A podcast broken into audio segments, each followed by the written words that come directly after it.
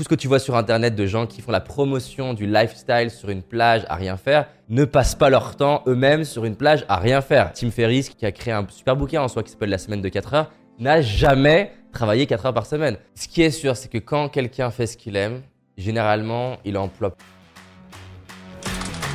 Je crois qu'il sommeille en nous un potentiel plus grand que l'on imagine, et que le révéler n'est qu'une question d'entraînement. C'est pourquoi je vais à la rencontre des personnes qui réussissent, entrepreneurs, artistes, sportifs de haut niveau, pour décortiquer comment ils font et partager ce que j'apprends avec vous. Car mon but est qu'ensemble, on aille réaliser nos rêves. Je m'appelle David Laroche et voici mon podcast. À chaque fois que dans ma vie et dans notre vie, on fantasme de se retrouver sur une plage à rien faire, c'est un indicateur. Ça m'est arrivé plein de fois, ça arrive à tous les entrepreneurs que j'accompagne. C'est un indicateur que là, dans ta vie, tu es en train de faire des choses qui te correspondent peut-être pas. Si tu adores écrire et que tu es en train d'écrire, t'es pas en train de te dire putain, j'ai hâte d'être sur une plage, arrêté d'écrire. Parce qu'en fait, la réalité, c'est que n'importe quel être humain, à part si ta passion c'est d'être surfeur, tu les mets un an sur une île ou sur une plage, ils sont dépressifs. En fait, on a souvent tendance, quand on n'est pas bien dans le présent, à se créer un mirage, un fantasme de l'opposé de ce qui nous convient pas dans le présent. Si par exemple, je perçois que j'ai trop de contraintes dans ma vie, je vais créer un fantasme de zéro contrainte. Il s'agit de se dire, tiens, qu'est-ce qui m'inspire? C'est quoi mes valeurs? C'est quoi mes talents? Et comment progressivement je peux me construire un job et une vie qui va beaucoup plus utiliser mes forces, qui va beaucoup plus utiliser euh, ce que j'aime dans ma vie, qui a beaucoup plus de sens pour moi. Le truc, et qui nous bloque dans beaucoup de cas, c'est qu'il y a toute cette pression sociale à réussir financièrement et que effectivement, si tu es avocat et que tu te fais chier, eh ben peut-être aller vers ce que t'aimes, ça va peut-être passer, au moins pendant un temps, par gagner deux ou trois fois moins. Mais encore une fois, là, là il est plus là le choix. Si j'ai grandi dans une famille d'avocats ou de dentistes ou d'ingénieurs et je veux faire artiste, ça va me demander de casser ce code familial. Si tu te rends compte qu'en fait que pour être heureux, t'as pas forcément besoin de consommer tout ce que la société te dit que tu as besoin de consommer, et que c'est pas si grave d'être condamné par ta famille ou les autres, parce qu'en fait, on n'est plus comme à la préhistoire.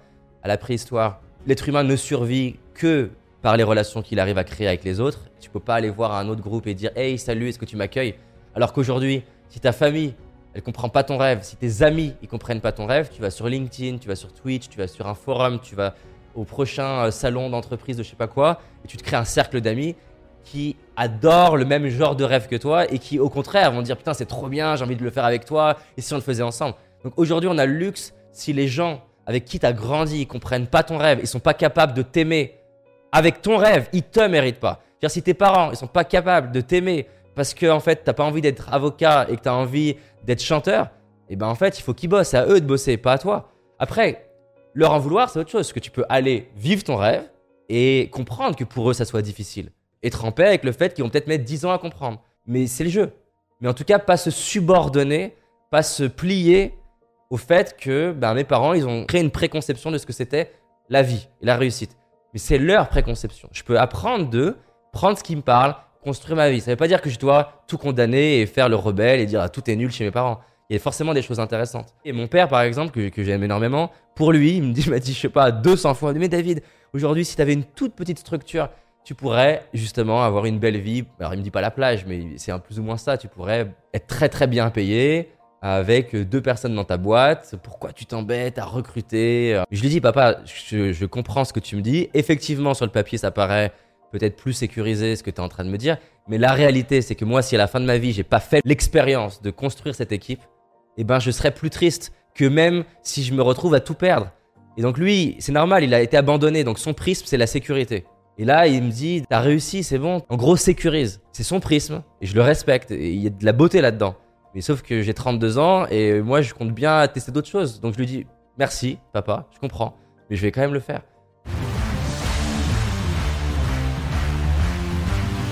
Tout le monde peut faire ce qu'il aime, à des échelles différentes. Alors encore une fois, si la personne dit moi ce que j'aime, euh, c'est faire un truc qu'elle a jamais fait, ça c'est un fantasme. Mais ce que t'aimes, ça va être, ben, certaines personnes, elles aiment plus la technologie, certaines personnes, elles aiment plus l'éducation. Ce qu'on confond quand on dit faire ce qu'on aime, c'est de dire, ah mais moi ce que je veux, c'est le but. Mais en fait, quand tu vois Kobe Bryant, qui malheureusement est décédé, mais c'est un homme qui était hyper inspirant dans sa pratique. Ce qu'il aimait, c'est pas gagner le, trophée. Ce qu'il aimait, c'est le basket. Et pour faire du basket, t'as pas besoin d'avoir la carte de Kobe Bryant. Bah, tu peux jouer au basket tous les soirs. Moi, quand je te parle de tout le monde peut faire ce qu'il aime, c'est tout le monde peut au quotidien faire ce que t'aimes. Si par exemple tu me disais, Moi, ce que j'aime, c'est faire des interviews euh, à l'échelle internationale. Non, ça, c'est un rêve. C'est pas faire ce que t'aimes. Si ce que t'aimes, c'est faire des interviews, tu peux les faire avec peu de moyens. Et si t'as pas de moyens et que le projet demande, imaginons par exemple le côté spatial, ben, tu peux euh, faire des études pour te rapprocher de l'univers spatial. Tu peux y contribuer euh, d'une autre manière. Donc, faut pas confondre le rêve de gagner la Coupe du Monde avec aimer faire du sport, aimer jouer au foot au quotidien. Einstein, il était fan des forces magnétiques. Il n'était pas le meilleur scolairement. Avant de sortir la relativité, il a fait 100 travaux de recherche qui n'ont pas été considérés comme incroyables. Mais il était passionné par ça. Marie Curie, 4 ans, elle était fascinée par les éléments chimiques qu'il y avait dans le laboratoire de son père. Elle disait mais je veux étudier ça. En fait, tu te rends compte que la plupart des gens qui ont fait des trucs incroyables, des petits, il y a ce truc qu'ils aiment, mais en fait, on l'a tous. C'est-à-dire, j'ai jamais rencontré quelqu'un qui petit n'a pas une forme d'attirance sur quelque chose. Certains, des petits, organisent les choses. T'en as des petits, tu leur donnes un Lego, ils le cassent en deux, ils essaient de comprendre ce qu'il y a dedans. Fred Mazella, fondateur de Blablacar, c'est une des licornes françaises, donc valorisé plus d'un milliard. Petit, il casse les jouets, il essaie de comprendre dedans. C'est pas anodin. Tu prends 20 enfants qui jouent aux jeux vidéo, t'en as un qui regarde, qui est en retrait, qui regarde ses potes jouer, qui analyse la stratégie. L'autre qui, au contraire, dit moi, j'y vais en premier et plutôt en mode fonceur. Ça réveille plein de choses. Moi, je jouais dans les jeux de stratégie en ligne, je crée des équipes et je fédérais des équipes. Ça, ça dit des choses sur la personnalité. C'est-à-dire que personne me disait, David, tu seras entrepreneur. Moi-même, je me disais, je vais être ingénieur. Mais la réalité de ma vie, je passais plus mon temps à non pas taper des monstres, mais à l'idée des personnes pour qu'ils fassent des trucs avec moi et acheter, revendre des objets. Je trouvais que c'était plus rapide que de taper du monstre pour avoir de l'argent. À ce moment-là, ma mère me dit régulièrement, David, t'es une loque. Au lieu de dire à ton fils, de lui répéter que c'est une loque et qu'il devrait arrêter de jouer, va discuter avec David, demande-lui qu'est-ce qu'il fait quand il joue et quelles sont ses stratégies d'excellence quand il joue? Et en fait, on se serait rendu compte qu'il y a beaucoup de choses qui me font réussir aujourd'hui que je fais depuis très longtemps. J'ai toujours aimé décortiquer euh, les fonctionnements humains. Vu que j'étais timide, j'étais très en retrait et que j'étais enfant unique, donc j'étais entouré que d'adultes. Je passais mon temps dans mon monde à essayer de comprendre qu'est-ce que les gens ils se disent, pourquoi il y a un conflit entre mon père et ma mère. Ça, ça dit des choses. Et en fait, tout le monde a des trucs qu'il aime. Simplement, la société, elle met en avant certaines formes de réussite, elle en condamne d'autres. Et ça demande un énorme courage et de la confiance que de dire je vais mettre de la valeur sur ce que j'aime pour sortir du lot dans ce domaine. Quand tu bosses 10 ans de manière acharnée dans un truc que t'aimes, tu fais partie du top 0,0001% de ton domaine. J'espère que tu as aimé ce podcast. Si c'est le cas, abonne-toi pour que je puisse te partager d'autres stratégies pour réussir tes rêves et tes projets. Laisse-moi un 5 étoiles, ça me ferait vraiment plaisir. Et si tu as envie d'aller plus loin, j'ai réalisé une vidéo qui s'appelle Les 5 erreurs que font la majorité d'entre nous et qui va causer l'échec de nos projets, nos rêves et notre réussite. En sachant qu'une seule de ces erreurs va t'empêcher de réussir et d'être pleinement heureux. C'est une certitude. C'est une vidéo gratuite, en tout cas pour l'instant, et pour la trouver, tape dans Google David Laroche, les 5 erreurs cadeaux. David Laroche, les 5 erreurs cadeaux. Et tu vas tomber dessus. Je te dis à très vite pour un prochain podcast et on avance ensemble.